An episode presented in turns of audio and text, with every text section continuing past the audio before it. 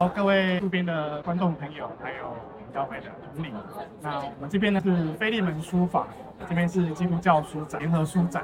那我们今天是高兴有台北国际书展的第一天哦，我们可以开始大龙讲座。那首先为我们开场的呢是这次邀请到的真耶稣教会的高春玲执事。那高执事呢，他目前写了一本书，叫做《来自天国的 WiFi》。好，那这本书是他在个人的一个读经心得分享。结合他在圣经跟他信仰生活上的一个领受啊，来分享说这些关于他在写作过程中的一些电台跟他的见证。那我觉得这一本很棒的书哦，那我们也邀请到他来分享哦，希望大家可以，如果如果你有空哦，欢迎留下来听一下，就是分享，请高执事来分享说他这本书呢，他在这当中的一些体会，跟他得到的一些点跟见证哦，然后你可以了解一下说，到底什么是天国的 WiFi，要怎么连？怎么样去连接？哦，这个是我们等下来请高执事来为大家分享的一个部分哦，交给高执事。好，谢谢腓利门书房的黄主任的介绍啊，当然非常感谢他给我这个机会哈，因为解锁我人生的成就，从来没有在国际书展做沙龙啊，我还去研究一下什么叫沙龙啊，谢谢。那也感谢天赋真神让我有这个机会。那会写这一本书，其实在人生啊没有规划。我们常常会发现计划都赶不上变化，但是没有计划的变化，往往是美丽的变化啊。那为什么叫做来自天国的 WiFi 啊？有一次啊，呃，刚好有要去真耶稣教会去领会安息日啊，新庄教会我很熟啊，我就开车，我就想说导航参考用，我就上高速公路了。我知道哪一个路口可以下车啊，开下交流道，我就开开发现，我居然错过了哈。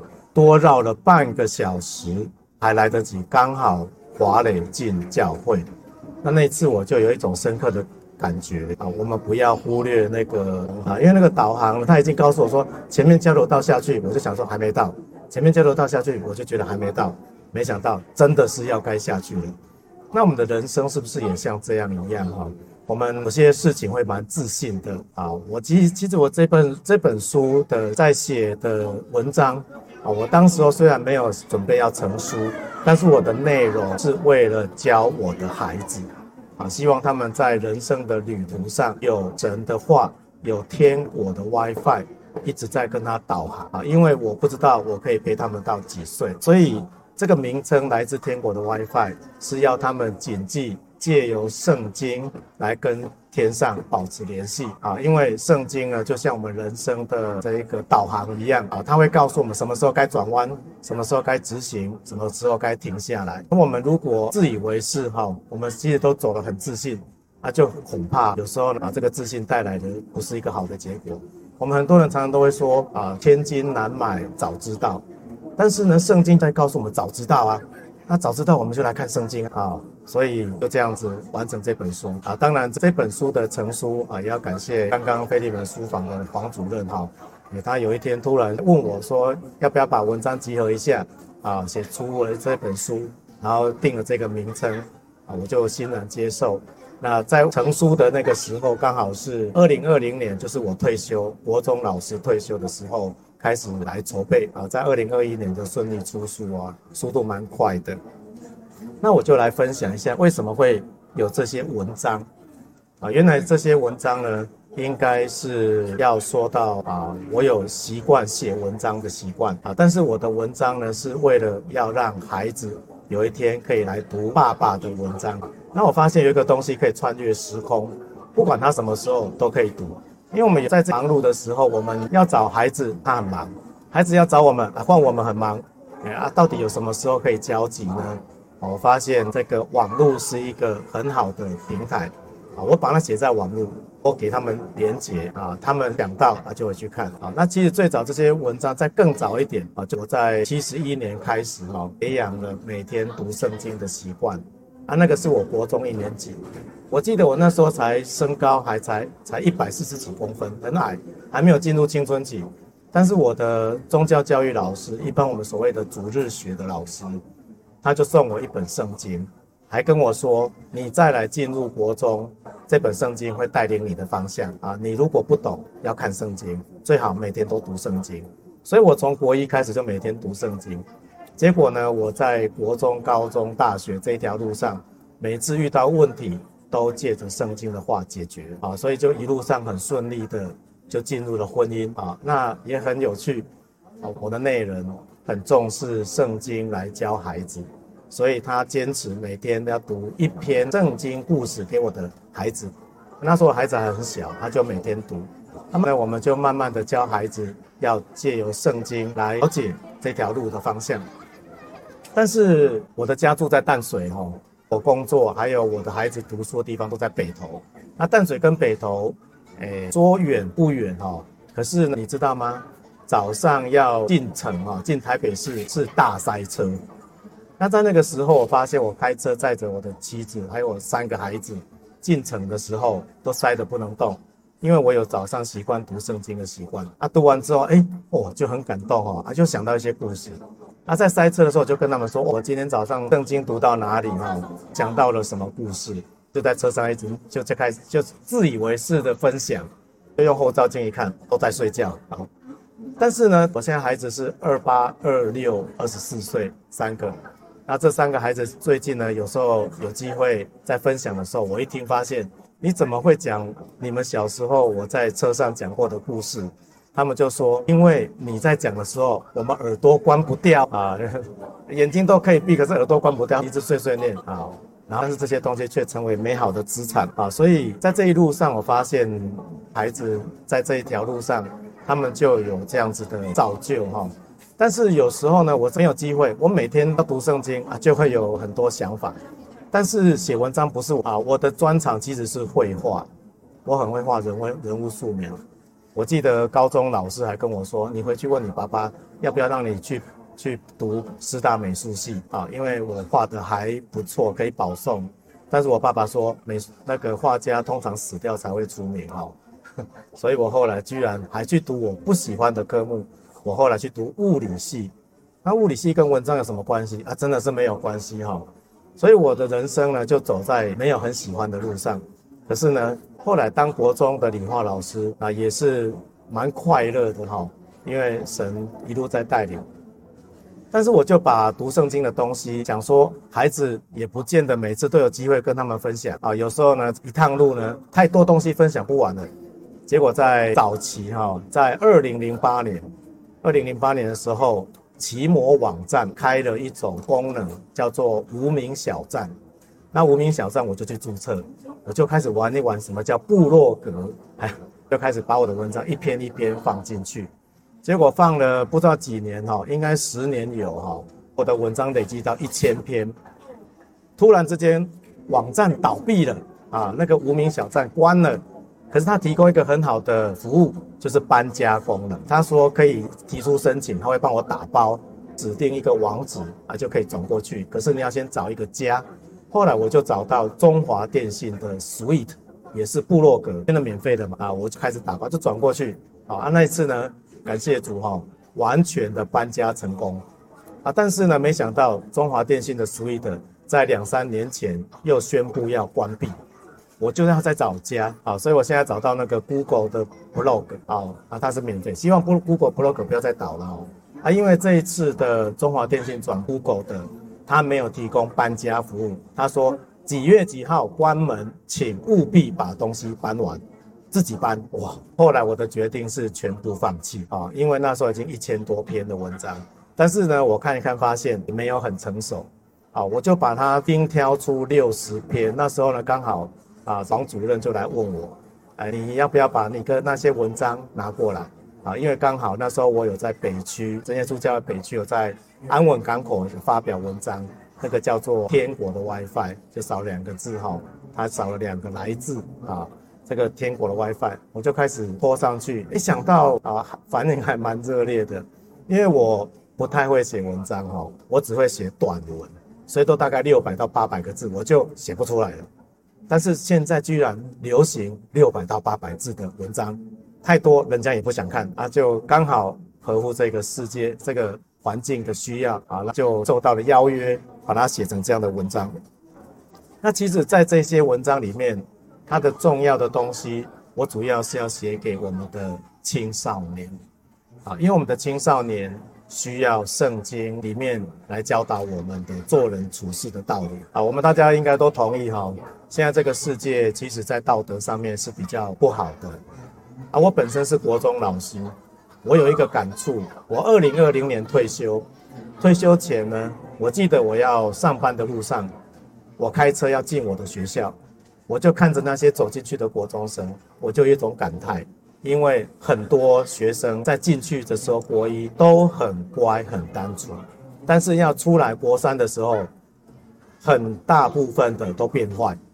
那国中学校到底给学生带来什么？我就很很难过。那但是呢，我在学校教书啊，我发现我们的国英数理化、历史地理公民，要谈到道德的东西几乎没有了，除非老师愿意花一点时间来谈谈做人的道理啊。那因为我本身是基督徒。我有这样的使命，虽然我教理化啊，但是我会把我上的理化内容、人生哲学结合啊。比方说，我讲到能量守恒，能量守恒就是能量总和是固定的。我说能量呢，就像你人、你的生命一样，你的生命也是这么多，但是你的能量守恒，你如果分多一点到动能，就少一点在位能；你分少一点在动能，你就有多一点动能、位能。好，你的能量分配你要去决定。所以我就说，你们把生命花在玩乐的多，那你认真来做该做的事情的生命就少啊。我大概都是类似这种方式在跟他们教导啊。那也感谢神，还我的那些学生啊，我发现我毕业，我后来退休后，在教书三十年里面，应该教了两千个学生，结果他们有的回来之后跟我说：“老师，你的理化我都忘记了。”但是你讲的人生道理我都忘不掉，啊！但是我觉得这是好的，因为他们在社会上也都成为有用的人物啊，所以我就把这些文章慢慢把它集结出来。后来我找了六十篇，我觉得还不错的哦，大概五万个字啊，小小的一本书啊，很好读。那每一篇呢，都是在读完圣经，借由圣经感动所写下来。好，那我能力没那么强。我不像其他的作家，哇，想要一篇一本书，然后几十万字就出来了。我要写文章没办法，我都是突然有感动才开始写啊，赶快把它写完就休息。所以这一本来自天国的 WiFi 可以说是从二零零八年开始写，写到二零二零年啊，这中间的书这些文章是写给我孩子的啊，所以其实我们也可以做父母的哈，把你的也创一个家庭部落。啊，把它写下来，啊，给孩子这个连接。也许你的孩子现在还没有空，还没有想要去读，那有一天他就会想要读。比方说有一天啊，我的孩子上大学了，那教会有大专班、学生联会，都是大学生的，他想要上台去分享我们家怎么信主的，但是他记得不太清楚，啊，就问我说，他打电话问我，爸爸，我们家的信主经过是什么啊？有没有比较详细的版本？我就给他一个网址。就是连接到那一篇文章的网址，自己看啊，他这真的拿上去给我用念的啊，但是呢，他就重新认识很清楚，包含在我们家里面有什么啊，这个信仰的蒙恩见证，也都是在这个部落格里面哈。那我现在就写在这个 Google 的部落格里面。那再来，接下来就是要谈到说，这边这本书可以给我们带来什么样的附加价值吗？因为它很容易入门。我们可以跟孩子一起共读，尤其我们可以找一篇文章，跟孩子找个时间一起读。读完之后，他可能会有感动。我觉得应该蛮浅的啦，啊，很容易有感动，因为都是一些做人的道理啊，可以来跟他们分享啊。尤其我在孩子成长过程当中，我也曾经遇到他们迷惘了啊，因为他们忙着划手机啊。那在划手机的时候，我就在思考说，那这个手机到底有没有人来帮忙解决这个手机成瘾的问题啊？我问了很多，真的是专家哦，去问，他们都告诉我没救啊，因为只要染上去就没救。因为那时候二零零八年，如果我们去查询就知道，那是一个很重要的。我开始写文章的那一年，刚好是我们第一支 iPhone 手机上市的那一年啊，第一代。那时候呢，刚好一上市之后。本来网络必须在家里，二零零八年的网络是在网咖，所以那时候网咖很盛行。可是二零零八年以后，网络进入手机之后，它变成可稀释了。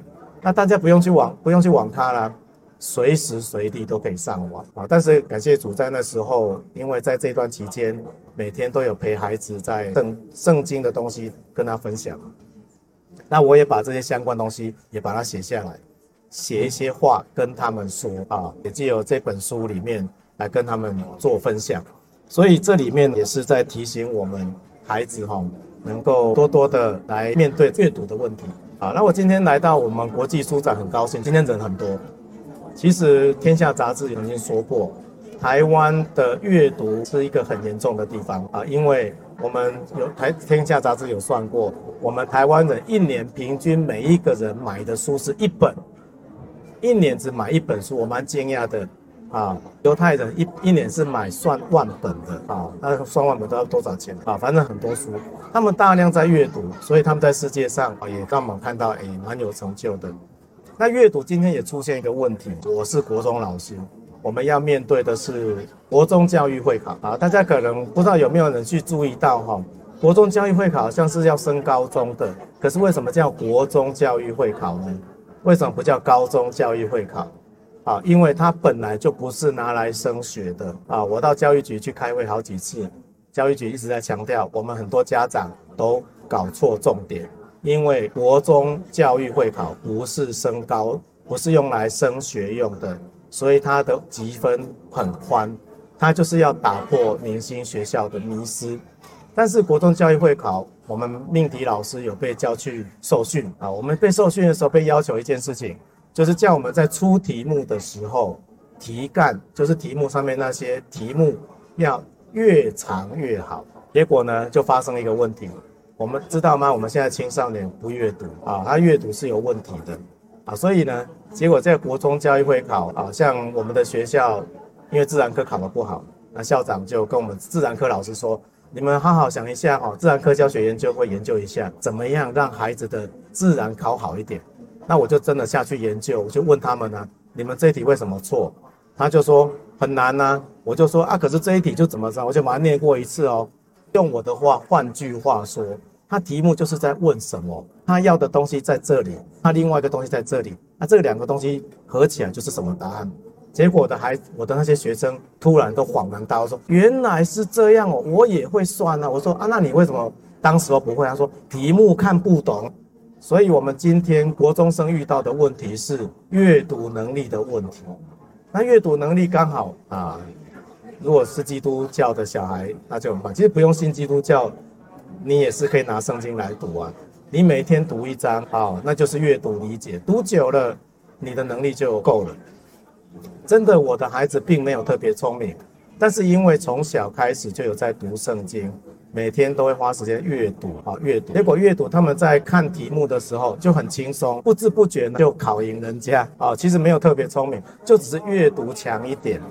所以，我有时候想说，那我们怎么样引导孩子来阅读呢？那引导孩子来阅读，是不是应该要让他有乐趣啊？所以我这本书里面的东西就是有乐趣的。啊，为什么会想到这个？后来我发现犹太人他们很喜欢阅读，为什么喜欢阅读？原来在四岁的时候啊，听说犹太人的妈妈会拿着以前叫羊皮卷嘛，啊，就会在羊皮卷上面涂蜂蜜啊，还没有教孩子要读本，那记那个是圣经。以前他们叫妥拉啊，他们在读妥拉的时候，在那羊皮卷上会涂蜂蜜。那涂蜂蜜之后，就会给孩子甜甜看。啊就问孩子四岁哦，就跟他说怎么样？孩子就说啊，好甜啊！妈妈就说，来，我们来看这个甜甜的是什么东西呢？当然就把那个那圣经哈，就是妥拉打开。那孩子因为这个，我们称为在教育学上，教育心理学叫做制约学习，他被制约了。他看到甜的，又连接到这一个东西，就连接起来了。你要看到以后看到圣经都是甜如蜜啊，所以如果我们对圣经稍微熟一点，都会常常听到一句话，说神的话啊，你的话如蜜甘甜，像下滴的蜜甘甜一样。犹太人为什么写这句话？因为他们从小就是先吃蜜再读经，啊，就很甘甜。那我们今天来不及了。好，我们拿我们要用蜜去读圣经吗？好，当然我们用各种方法都可以哈。好，小时候我觉得啊，我太太很棒哦，因为她是国小老师，我是国中老师。她在读圣经故事的时候，都会很动听，很好听啊。那我们现在旁边有很多书哈，有圣经绘本。我们当初就是来买圣经绘本回去念给孩子听，结果孩子呢啊，在听那个很很好听的声音的时候，就好像尝到蜂蜜一样。所以他我的孩子跟圣经跟这个好听就连结了啊。那我们就很像以前犹太人读圣经连结到蜂蜜一样。那我们今天可以用各种方式带给孩子乐趣。我们可以从一些比较软性的跟圣经有关的书啊，当然除了我的书以外，其他书都很也都很不错哈啊。当然我今天要特别来强调我的书。那这本书里面就有六十篇，都跟圣经有关，让他们看到说哦，原来圣经里面有这么多有趣的地方啊。那读圣经，当他们进入阅读啊，所以我今天。我们如果有孩子啊，正要小学还要念进国中，或是以前国已经在国中的，啊，我们如果我们有培养他好的阅读能力、阅读的习惯，那你国中会考真的就不用担心的。国中会考的题目很简单，你请你相信国中老师的话，真的考得很简单。为什么会考不好？因为题目看不懂啊，因为我们我们被奉命要题目拉得很长。那为什么题目要写得这么长？好，再讲一个测验。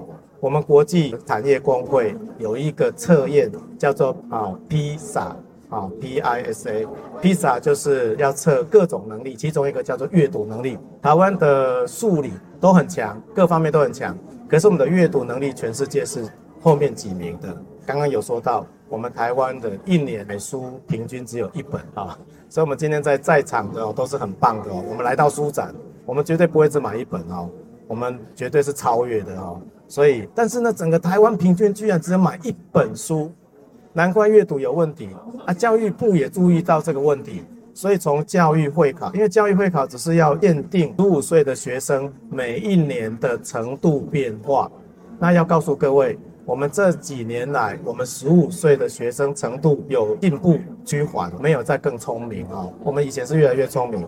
但是现在趋缓啊，所以教育会考的目的不是为了升学，再次强调，它不是为了考高中，它是国家要做定政策、做检测用的，所以它要考十五岁的孩子他应有的能力啊。当然我们现在已经有点扭曲哈，所以教育会考很多人考过国中教育会考的孩子回来都会跟你讲一句话：早知道就不用准备，知道意思吗？因为他考的很多都基本能力，其中只有两三题、三五题比较难鉴别鉴别用的，其他都是基本的东西啊。所以你只要题目看得懂都 OK 啊。所以我们可以借由这样来培养我们孩子阅读能力。那最后呢，就提到说，另外一方面啊，当初我在阅读方面哈，也有一个感动，因为家母在一九呃在二零零四年呢罹患癌症。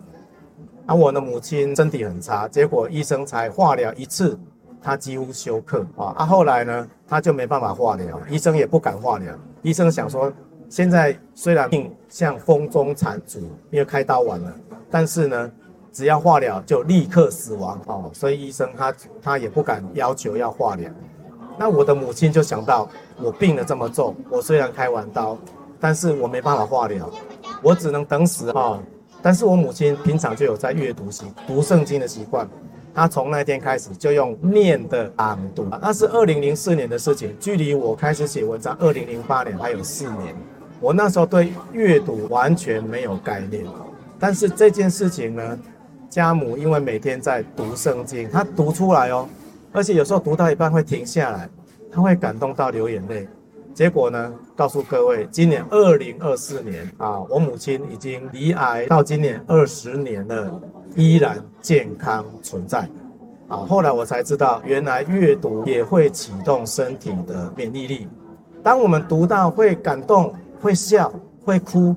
啊，那时候呢，你身体会启动一个东西叫多巴胺，这多巴胺会让我们的身体的免疫力启动啊。当然，这是我后来才知道的。我母亲只是每天朗读圣经啊。当然，大人要要求自己读圣经很 OK。圣经其实蛮硬的啊，没有那么好读啊。但是我们可以借由一些圣经相关的书籍来带领孩子进入啊。那我母亲呢，直到今天还是持续在认真读圣经。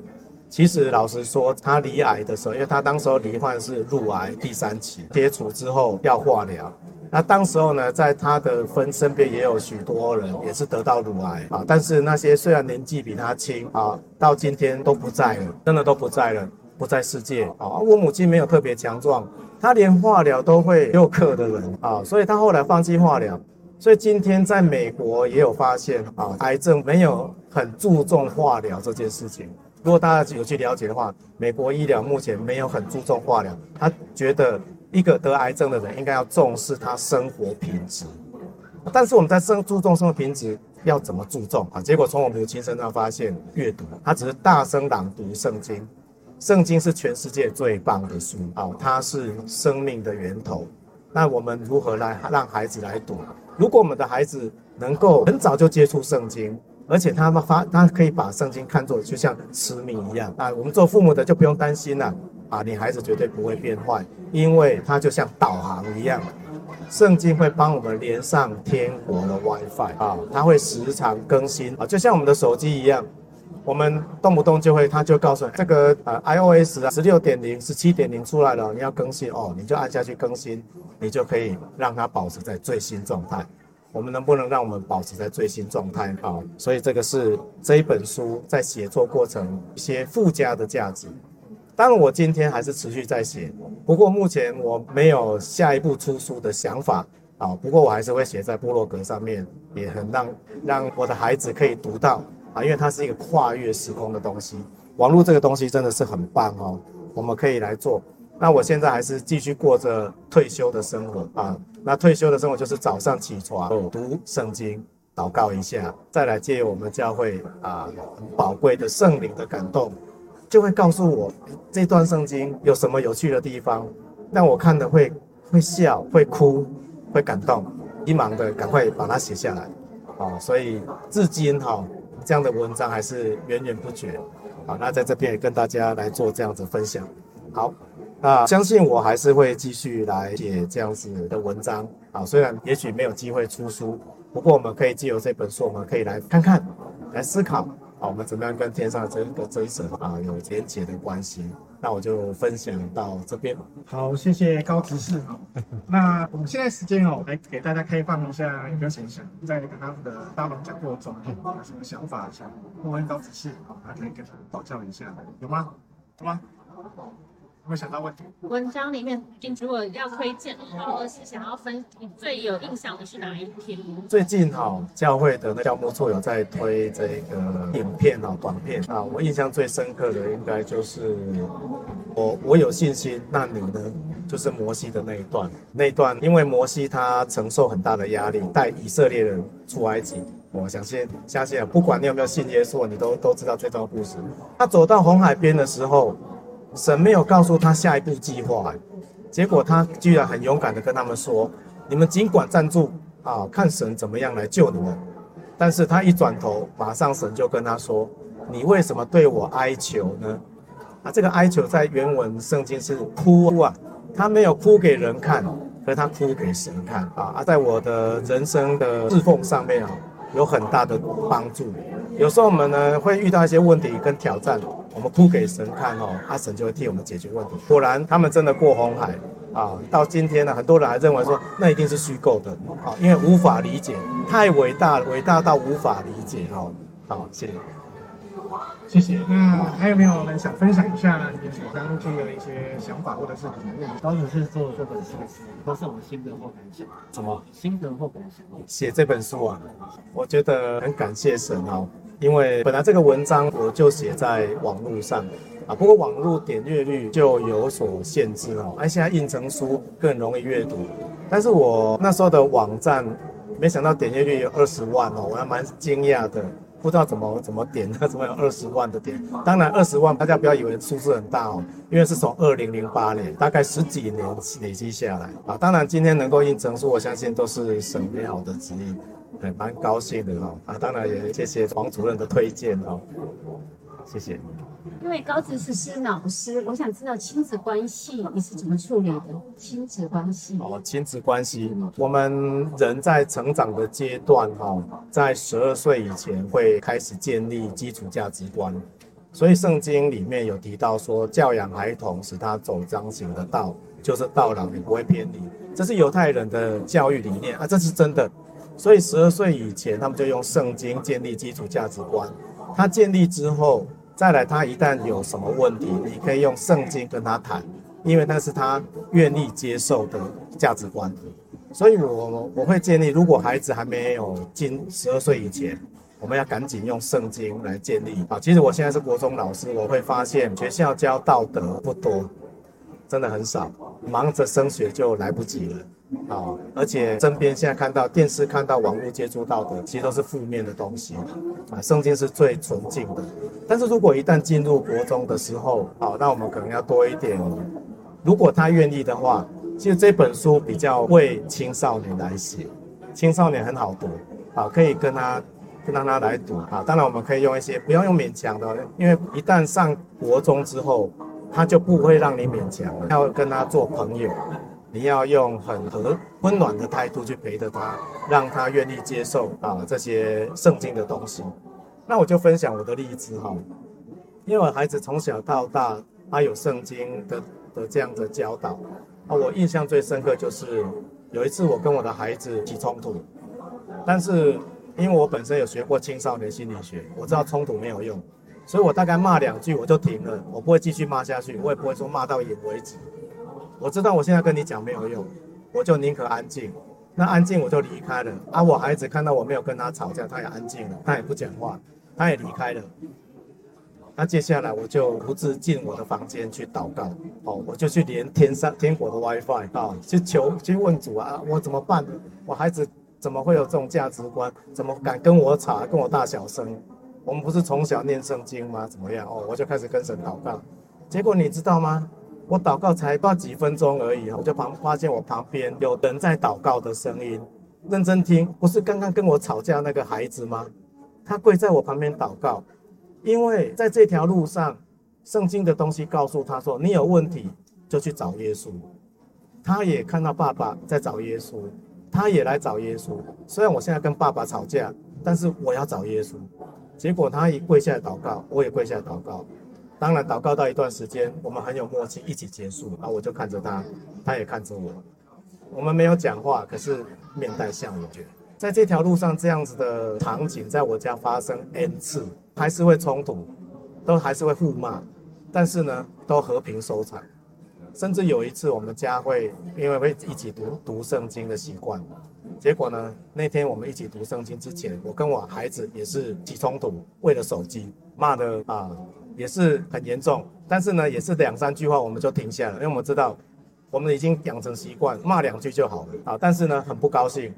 但是到晚上的时候，我想说完了，今天晚上我们全家要一起围在书桌旁边，围在餐桌旁边读圣经。我那个孩子会不会过来啊？我也不敢期望，我们就还照常开始啊，因为我主持啊。我们今天读圣经啊，马太福音第一章类似哈。结果呢，我等一下我们要读马太福音第一章哦，圣经拿过来哦，我也没有看他，说圣经拿过来，我不想看他啊。结果我们要读圣经的时候，没想到我那个孩子还是拿着圣经过来，他觉得读圣经还是该读，吵架归吵架。读经还是要读经，因为那叫基础价值观。结果我们在读圣经的时候很奇妙，我们就读到某一节，我就会说我们读完了嘛，啊大家有没有什么要分享的？他就诶就有人分享，分享到突然他就说，那我可以讲话，说好，你讲。他就说我今天读到圣经哪一句话啊？其实在告诉我们呢，不应该对父母有这种态度。啊，应该啊，听凭主怒什么的，类似这种啊。后面又加一句话，他说：“爸爸，我跟你对不起。”你知道吗？他高中生哎，高中生怎么会跟父母对不起？我也很惊讶啊。我觉得在我的教育理念里面，没有一条是可以教到孩子可以做这样子的反应，没有。教育心理学我也很认真读啊，但是我发现没有办法啊。青少年你要找来教好他。只有圣经，所以如果我们孩子读高中哦，那正好啊。其实这本书是一个很好的礼物，当生日礼物都可以，是我的啊这个小小的建议。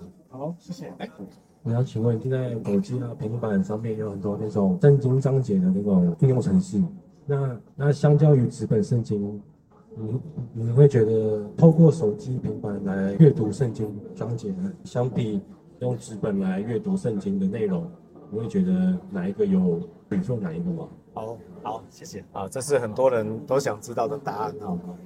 我个人的感觉啊，我们如果外出哈，当然平板手机因为方便携带，这是 OK。但是对于我们，因为我后来看到我母亲她的病情迅速的变好，啊，我蛮惊讶，没有化疗诶，而且第三期诶，没有化疗，她居然好了这么快。然后看到她所做的，她是在读圣经，啊，我就想到说，我也这样子在带孩子在读圣经，我就去开始查很多资料。才发现到说，其实阅读能够让我们的脑部能够建构，让它更好的话，是是书本会比较好，因为我们的书本它的编排位置是固定的，我们脑部它会读完的时候，它会记住哪一句话在哪一个角落，在书的哪一个部位，这个是会帮助我们建构啊。啊，如果我们是用滑的，虽然我们会接收到讯息，可是那句话呢？没办法容易建构在脑部里面啊，所以很多人都建议说，纸本的书对大脑变聪明比较有帮助啊。所以在疫情前呢，我们发现有一个国家哈，老人死很多，大家没有注意到背景，背面背景背面的意思是什么？我听到是啊，其实这样态度不对，我听到是有点高兴了哦。那个国家叫做意大利，意大利那个国家在疫情开始的时候死了。好多万的老人，为什么？因为他们的老人特别老，大家懂意思吗？他们的人啊特别长寿。当然，在疫情这一次真的没办法嘛，啊，现在连连年轻人都招架不住，所以他他们那边死亡率都特别高。啊，他们老人为什么特别老？后来才发现，他们很喜欢阅读莎士比亚，他们喜欢阅读纸本的啊，结果让他们呢，第一个延缓老年痴呆，第二个呢，他们个个都长寿。有很多科学家在谈到阅读啊，有在阅读的人，他就容易长寿啊，容易健康。所以如果可以的话，纸本啊，但是如果不方便，就用我们的三星对，做这样子的分享。好，谢谢。那还有没有人想要再有问题给执事的吗？